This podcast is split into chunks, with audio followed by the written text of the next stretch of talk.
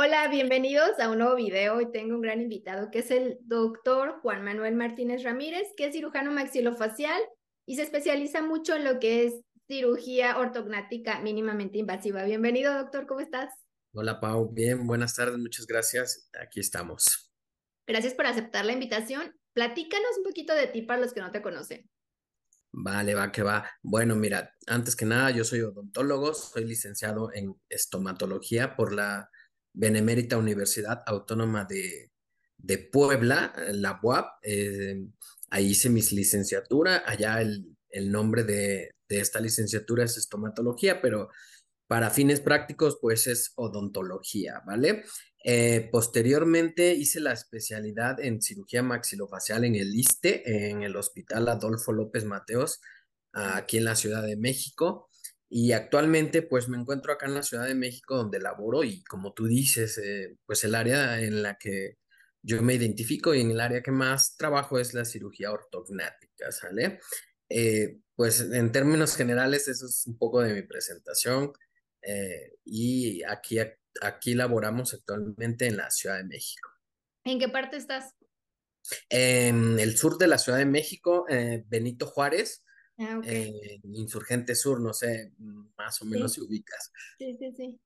Ah, súper bien. Tienes tu consultorio ahí, tu clínica privada. Ahí, ahí tenemos, eh, ajá, nuestra clínica, ahí estamos compañeros y yo también, y otros compañeros que igual son ortodoncistas y, y en el cual nos este, ayudamos ahí con otras especialidades, ¿vale? Ah, ustedes, ortodoncia y cirugía maxilofacial van muy de la mano. Ah, sí, eh, orto, orto, bueno, en, en, lo que es cuestiones de, de cirugía ortognática, sí, sí, sí, trabajamos juntos, ortodoncista y cirujano maxilofacial y bueno, algunas otras especialidades, pero más, más, más ortodoncia, ¿vale? Ok, va. Platícanos un poquito qué es esto. Sabemos que existe la cirugía ortognática, pero ¿qué la diferencia o qué la hace mínimamente invasiva? Ah, ya, ya, ya. Bueno, creo que ya has tenido ah, algo de pláticas de cirugía ortognática, ¿no? Bueno, pues prácticamente es lo mismo, ¿va? Este, la cirugía ortognática mínimamente invasivo es un, más que nada un término, ¿vale? Los objetivos siguen siendo lo mismo, más que nada son un conjunto de técnicas, de protocolos, eh, tratando de que la recuperación del paciente sea un poco más eh, más amena. Em, no sé, alguna vez has eh, escuchado acerca de esta cirugía y eh, se tiene el, la creencia que es una cirugía pues muy traumática, los pacientes así, lo, así lo conocen, de hecho si en TikTok, en las redes sociales pues hay muchos muchos videos donde vas a ver como tú dices, donde el paciente generalmente se llega a inflamar pues de gran, de gran manera, em, con una recuperación anteriormente de dos, tres meses aproximadamente.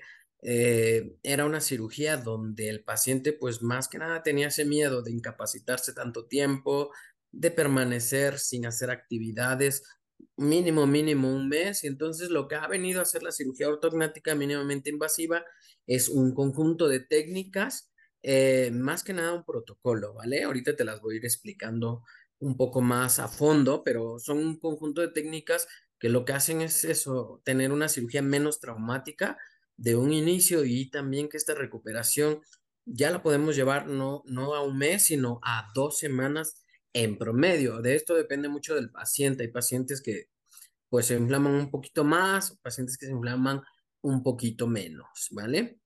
Pero tiene que ver esas técnicas con manipular menos los tejidos, también. Ok, bueno, eh, exactamente, mira, eh, bueno, aquí eh, el protocolo que se hace en esta cirugía principalmente son las técnicas, son abordajes más pequeños que uno tradicional. No sé, tengo, tengo para enseñarte aquí. sí, si quieres. Este, compartir mi pantalla un poco, no sé si se pueda. Sí, la puedes compartir, listo. Sí, claro, así te, te sigo platicando un poquito porque en cirugía ortognática, por ejemplo, eh, los el principal, lo principal son los abordajes, ¿vale? Esto voy a hacer una, ahí sí te alcanzas a ver, ¿verdad? Mi, mi pantalla. Eh, los abordajes han, han avanzado, o sea, han, han, cambiado. Esto es como la, la endoscopía o la cirugía endoscópica. No sé si tú has escuchado acerca de esto, donde anteriormente para hacer una, una cirugía de vesícula, una cirugía de apéndice, tenían que hacer unos cortes en, en el estómago. Bueno, en la, parte de la... De lado a lado, casi, casi, ¿no? Exactamente. Ahora, pues toda esa tendencia también la hemos llevado a la cirugía ortognática, no solo en la cirugía general, sino en la cirugía ortognática. Y aquí podemos ver una imagen, por ejemplo, de una osteotomía Lefort. Una osteotomía Lefort es un corte que se hace en el maxilar para poder desprender este maxilar. En tu lado, bueno, para ti sería el lado eh, izquierdo, ¿sí? De este lado. Y podemos ver el abordaje tradicional donde se puede ver cómo el desprendimiento de la mucosa es en todo su, ex su extensión, ¿vale?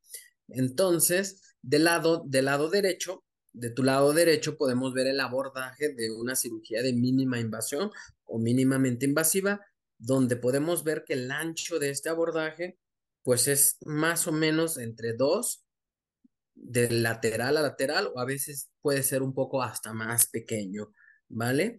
Y a través de este abordaje que, que, como tú estás viendo es del ancho más o menos de la nariz del paciente, podemos hacer esto que tú ves del lado izquierdo en el paciente, en el lado derecho ya colocando sus placas de osteosíntesis. Esto se ve reflejado mucho pues en la recuperación del paciente, ¿sale? No es lo mismo esto que tú ves del lado izquierdo que del lado derecho en cuanto a inflamación, en cuanto a recuperación, en cuanto a la movilidad de los labios y que el paciente pueda integrarse rápido a, sus, a, sus, a su vida cotidiana, ¿vale? Sin embargo, pues algo que, algo que también está, no está por demás decir que esto no solo es, eh, no solo es parte de, o sea, de un abordaje, sino que también hay otras, otras, este, otras eh, puntos que, que, que tenemos aquí en la cirugía mínima invasiva, como es la fisioterapia, la planeación tridimensional, em, los instrumentos que se llegan a utilizar dentro de la cirugía y el tipo de anestesiología, ¿sale?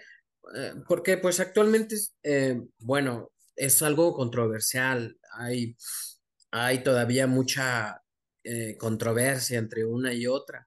Sin embargo, pues ese e, es un conjunto de técnicas que nos permiten pues, la rápida evolución de nuestro paciente, ¿vale?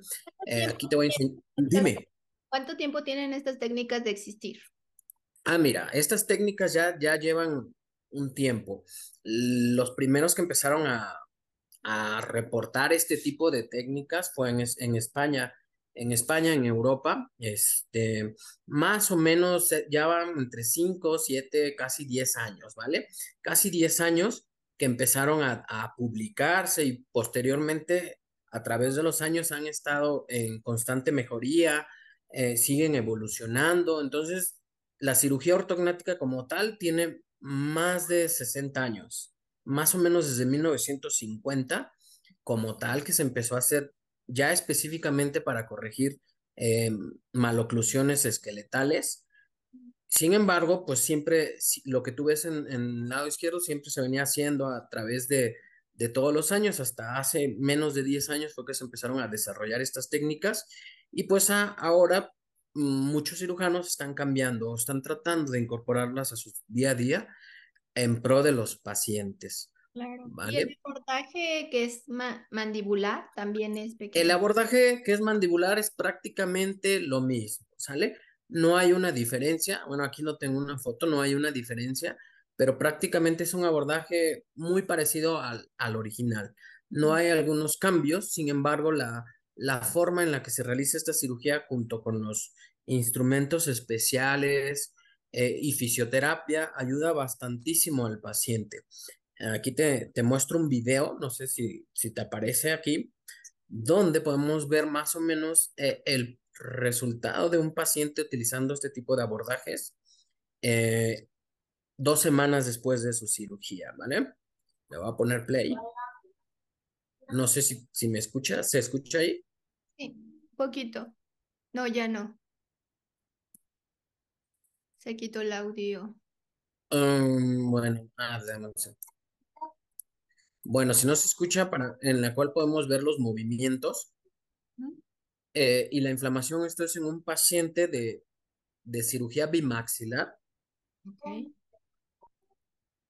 ¿Cuánto tiempo? Dos semanas, ¿sale? Dos semanas. ¿Dos semanas? Exactamente, esto es, esto es prácticamente a dos semanas, a dos semanas en donde el paciente, como tú, si no se escucha, puedes ver que hay adecuada movilidad de los labios, el paciente puede, puede hablar perfectamente, generalmente no hay, no hay fijaciones como antes se hacía, donde dejaban al paciente con la boca cerrada. Sí. ¿Vale? Es la apertura que tenemos en un paciente a, las dos semanas aproximadamente, más, menos, dependiendo pues de cada organismo. ¿Puede comer, puede hablar, puede hacer todo? Sí, exactamente. La primera semana mm, el paciente lo que hace es comer eh, cosas muy blanditas, como por ejemplo sopas, licuados. A partir del quinto día ya empieza a comer el paciente carne como es, carne blanca como pollo, pescado. Eh, a la segunda semana el paciente puede comer algo más consistente como tortilla, un poco de pan blanco eh, o de la consistencia más o menos de una, de una salchicha, más o menos. Y a partir de la segunda semana, como ves ahorita aquí con nuestro paciente, es cuando el paciente ya empieza a comer un poco más consistente, ¿sale? Sí llegan a perder por el tipo de alimentación un poco de peso. Sin embargo, a partir de las segunda semana es cuando ya empiezan a reintegrarse a su vida cotidiana. Y para trabajar, ya a los 15 días pueden ir a trabajar. Eh, ah, pues eso sí, sí, depende, depende de lo, de lo que trabaje el paciente, ¿no? Ajá, hay pacientes que, que llegan a trabajar de home office y, por ejemplo, cuando es home office, el paciente puede estar tres días eh, en su máxima inflamación, a partir del segundo o tercer día ya, ya puede estar trabajando desde su casa. Para trasladarse a una oficina o a, un centro de trabajo, sí, eh, a partir de las dos semanas con mucho cuidado, por ejemplo, me refiero a que no estar expuestos a un golpe, estar expuestos a calor o algún accidente donde haya un contacto físico, pueden regresar a las dos semanas perfectamente con muchos cuidados a trabajar, ¿vale? Se ve muy bien la paciente. Claro, va, es, es, lo que más, más les ayuda eh, en esta parte, en la reintegración y, y recuperación de los pacientes en, en su vida laboral. Y lo que comentabas que es la serie de técnicas, pero aparte tiene que ver con los cuidados posoperatorios y cierta fisioterapia que debe llevar el paciente para que sea más acelerado esto, ¿verdad? Claro, claro, más, como te dije, es un protocolo donde, eh, número uno, lo principal es eh, las técnicas, lo que te enseñé, por ejemplo, el abordaje. nosotros tenemos un protocolo donde antes de hacer la cirugía, antes de hacer la cirugía, el paciente puede ser valorado por fisioterapia, eh, por nutrición, donde al paciente se le da un, una dieta, se le da una dieta específicamente para el tipo de, de, para el tipo de paciente, ¿no? Específicamente para lo que él puede comer de acuerdo a sus necesidades. Eh, la planeación digital en 3D es algo que también nos ayuda a hacer la cirugía mm, un poco más rápida, un poco más predecible y un poco más específica. Eh, generalmente, ya cuando se realiza el paciente la cirugía, el primer día, eh, el fisioterapeuta, el fisioterapeuta acude al hospital a realizarle esta primera terapia. ¿En qué consiste? Pues son todas las herramientas que tiene el fisioterapeuta, como láser, láser terapia, eh, ultrasonido, electroterapia, crioterapia. Eh, actualmente en el mercado hay algunas, algunas dispositivos que constan de frío constante y esta se coloca en, en, la cara del paciente para después de la cirugía tener un, un método físico como es el frío para una desinflamación. Ay, de las y que pueden tener en su casa, ¿no? Que va corriendo como el agua. Exactamente, exactamente. Esta marca, bueno, no sé si puedo decir marcas, pues se llama Iloder. Claro que se llama Iloder. Eh, la desarrollaron allá en Alemania y es una máscara que, que tiene un flujo de agua, un flujo de agua fría con un aparato y que tú la enciendes y esta agua recorre en todo el cuerpo para que el paciente no esté con, con ¿cómo se llama? Con hielo, con bolsitas. Y entonces, este, este es una maravilla. Entonces, les ayudan bastante a los pacientes, ¿vale? Y prácticamente, como te dije, desde el primer día de la, de la cirugía es como empezamos con esta fisioterapia. Claro. ¿Y termina la fisioterapia cuándo? ¿A los 15 días? Ah, más o menos, eh, después de esta terapia, eh, de la primera terapia, ya la, dependiendo del paciente, el tipo de cirugía que se realizó, la fisioterapeuta eh, generalmente les da una secuencia entre 10, 12 terapias, ¿vale? Donde la primera parte de, de esta terapia es disminuir la inflamación y posteriormente su recuperación funcional, que quiere decir empezar a, rehabilitar los músculos para que el paciente pueda comer, obtener más fuerza, en un promedio de tres terapias por semana. Sí, ya. no, no pasan, bueno, supongo que sí pasan por inflamación, pero es menor, ¿no? Eh, exactamente, más, más que nada son tres días aproximadamente donde pasan por esta inflamación este, mm, máxima, por así decirlo. Algunos pacientes eh, a veces llegan a inflamarse como un par, como si fuera una cirugía de terceros molares. Aproximadamente es el máximo de inflamación, pero esto depende mucho de, de paciente a paciente, ¿sale? Hay pacientes que sí se inflaman un poco más, pero um, si yo te pudiera dar un porcentaje, más o menos un, un 30% lo, del éxito de o esta recuperación de los pacientes es con la fisioterapia, ¿sale? Y de eso se encarga, pues, bueno, en nuestro caso, la fisioterapeuta que trabaja, pues, en nuestro equipo. Em, en el equipo, pues, hay desde ortodoncista, cirujano maxilofacial, nutrición y fisioterapia, aparte del ortodoncista, ¿sale? Y principalmente para regresar a su tratamiento de ortodoncia entre tres semanas y un mes después de la cirugía, ¿sale? Bueno, mira, fíjate, pues aquí tenemos esta cirugía, la, cirugía ortognática, pues lo podemos emplear para diferentes tipos de casos, como la clase 3, maloclusiones clase 3, maloclusiones clase 2, mordidas abiertas, asimetría facial, o también conocido la pterognasia, cuando la mandíbula está desplazada hacia un lado, y sonrisa gingival. ¿vale? O una combinación de todas estas. Algo diferente en este tipo de cirugías es que anteriormente, bueno, nosotros nos enseñaron en la, en la licenciatura que solo era para corregir maloclusiones, ¿vale? Sin embargo, eh, actualmente mm, se ha descubierto que la asociación que hay entre las maloclusiones con otras es simplemente es un signo de otras patologías eh, que están asociadas a estas, como la apnea del sueño o ronquido, que son pacientes clase 2 principalmente, debido a una falta de desarrollo de los maxilares, trastornos de articulación temporomandibular y falta de armonía estética. Eh, a, diferencia de antes, que solo era una maloclusión el motivo por el cual se, se realizaba esta cirugía, ahora podemos anexarle estas tres, que son problemas respiratorios, problemas de la articulación y también pacientes que por estética se llegan a hacer esta cirugía, ¿vale? Y dentro de, de todo esto, siempre valoramos algo que se llama vía aérea, que es eh, lo que puedes ver aquí en colores en esta tomografía. Eh, se mide y no hay una medida en específica, sin embargo, eh, se valora el tamaño de esta y en pacientes principalmente clase 2 o hipoplasia maxilar tienen disminuida e, esto que puedes ver aquí donde está la manita, disminuido en volumen, ¿vale? Y esa es otra de las indicaciones actuales de, de cirugía ortognática. Tres tipos de cirugía ortognática simple, doble, que es maxilar mandíbula y mentón. ¿Vale? Porque eh, lo importante es ver la cara del paciente. Por ejemplo, aquí podemos ver un paciente eh, con hipoplasia no solo de la mandíbula, sino también del rostro.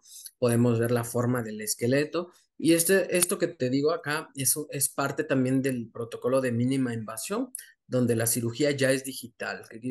La planeación es en 3D y nos permite obtener resultados más predecibles. Hacemos un, un análisis facial.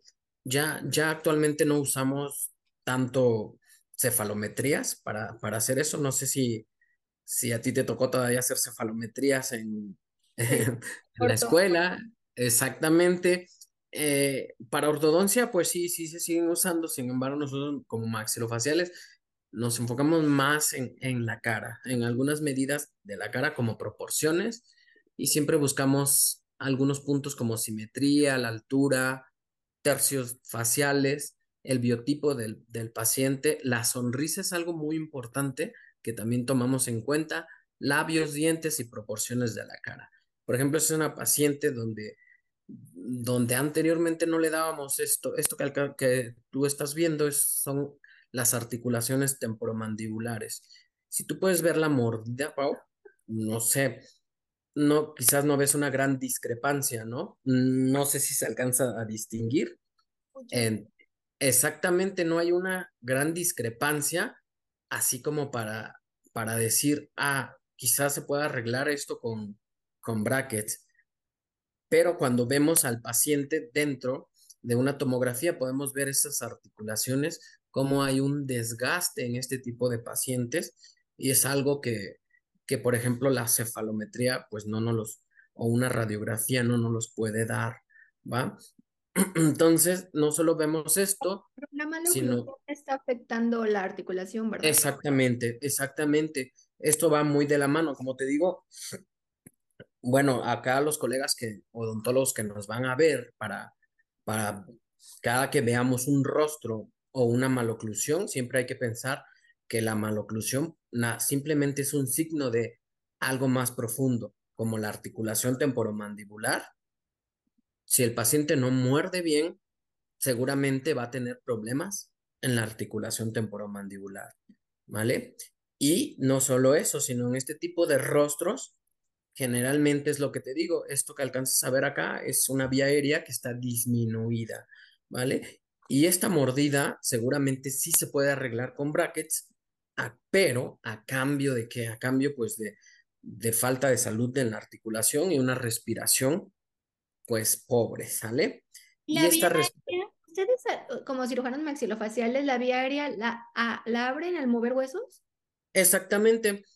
Eh, esto también es nuevo. Lo que hacemos es, em, supongamos que es como una carpa de circo, eh, la piel es como una carpa de circo y los tejidos, y el soporte es como el, el, los huesos de la cara. Entonces, cuando no hay un soporte, todo esto tiende a colapsar. Cuando nosotros avanzamos el, los maxilares, generalmente mejoramos esto. Por ejemplo, en esta paciente que es una clase 2, eh, que probablemente se pueda corregir con microimplantes, ortodoncia, algunos otros dispositivos, decidimos hacer una cirugía ortognática, como alcanzas a ver en este lado, que es la planeación 3D, donde se hizo una movilización del maxilar, la mandíbula, y el mentón, ¿vale? Y esos son los resultados de ella. Por ejemplo, hay un autor que, que bueno, utiliza la frase que paciente que se ve bien, funciona bien, ¿sale? O sea, como la estética es como un indicativo, no, más que estética, no, armonía, le diría yo, porque pues estética es muy subjetivo. Cuando un rostro se ve armónico, seguramente por dentro funciona bien, ¿sale? Y no solo nos enfocamos en la parte estética del paciente, sino en su oclusión y su sonrisa, ¿va? Este, por ejemplo, eh, perdón, este es lo que te digo, mira, la vía aérea del lado izquierdo, antes de la cirugía, y la vía aérea del lado derecho, después de la cirugía. Todos los músculos y tejidos avanzan, ¿no? Exactamente, los músculos de la faringe, algún algunos están insertados en el maxilar y otros tantos están insertados en la mandíbula. A nosotros hacer la movilización hacia adelante, todo, todo este espacio se ve aumentado. ¿Y que hay mejoría acá? Pues en la, principalmente en la postura del paciente, en la respiración del paciente, el ronquido, pues principalmente se quita y en casos severos donde el paciente puede llegar a tener bradicardia eh, y problemas de presión arterial, esto se ve resuelto una vez que se opera el paciente, ¿sale? Entonces, aquí lo importante es que las maloclusiones sean vistas también como un problema más grande, un problema de, o sea, que nuestra área o nuestro papel como, como odontólogos no solo se le limite pues a ver la oclusión del paciente, sino a ver un poco más, ¿vale? Y generalmente pues nosotros somos los primeros que vemos estos casos, más que algún, que algún otro eh, especialista como torrinolaringólogo, un médico general. Nosotros al ver esta mordida podemos detectar esto en los pacientes. ¿Vale? Aquí tenemos... a los pacientes, no, nomás es porque tienes los dientitos chuecos, porque a lo mejor el paciente dice, no, por mí no hay problema, pero decirle todas las consecuencias que puede tener la oclusión.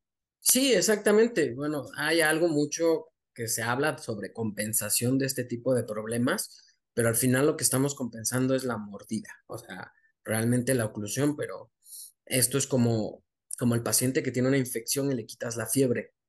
¿sale? Al final estás quitando nada más un síntoma, un signo que es la temperatura, pero no estás corrigiendo el problema como tal.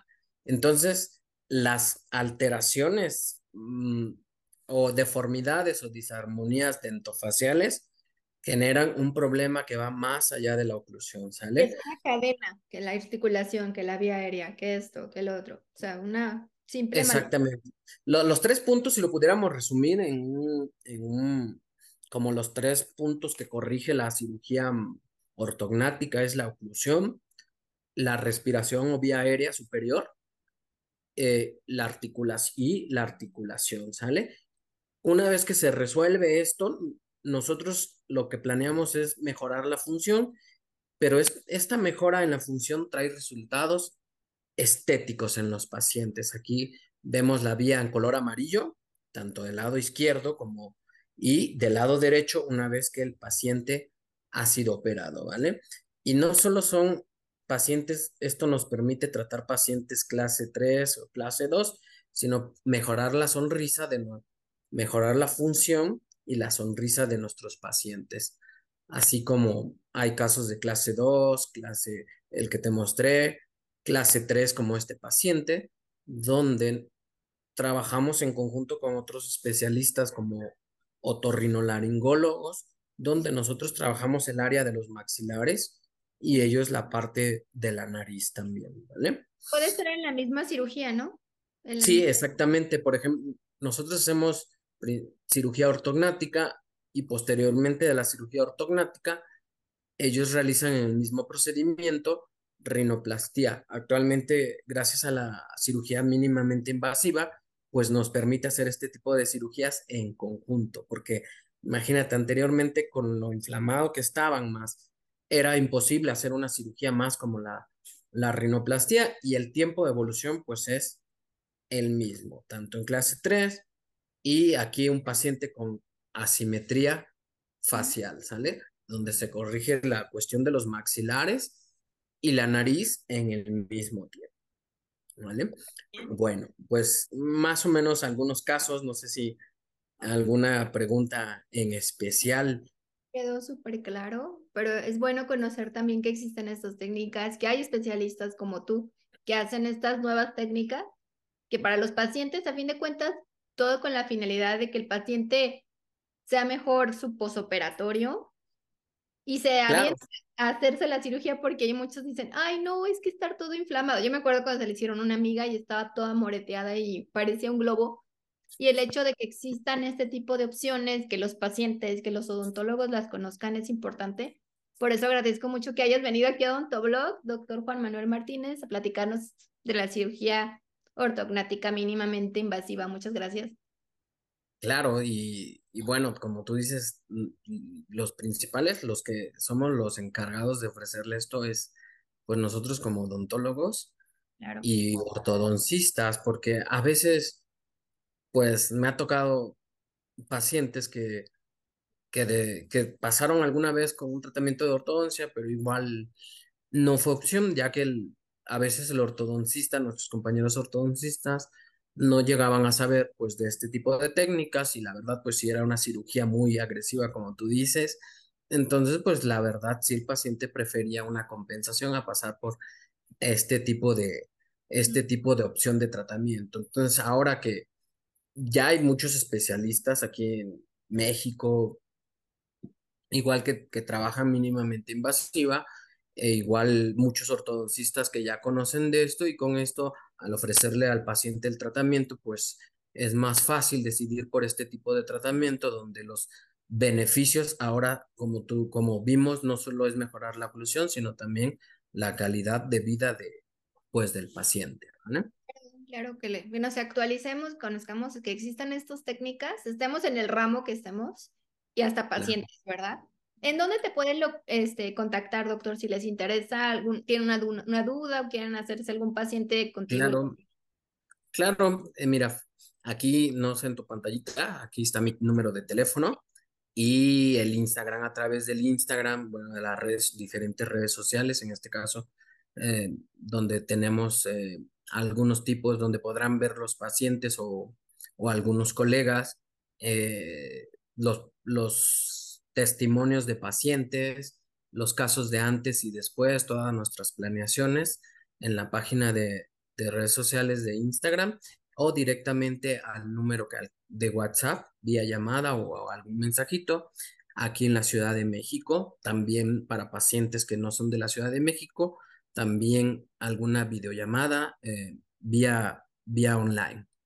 Ah, súper bien, pues agradezco. Contáctelos si les interesa hacer esta cirugía, si son algún colega y tienen alguna duda con algún paciente. Está el doctor en Ciudad de México, lo pueden contactar. Sigan también sus redes sociales. Yo veo que subes muchos casos y está increíble tu Instagram. claro. Y gracias por venir y darte el tiempo, doctor, para platicarnos del tema. No, de nada, gracias a ti para, para por, por poder mostrar este tipo de, de contenido, ¿vale? Tanto para pacientes como colegas.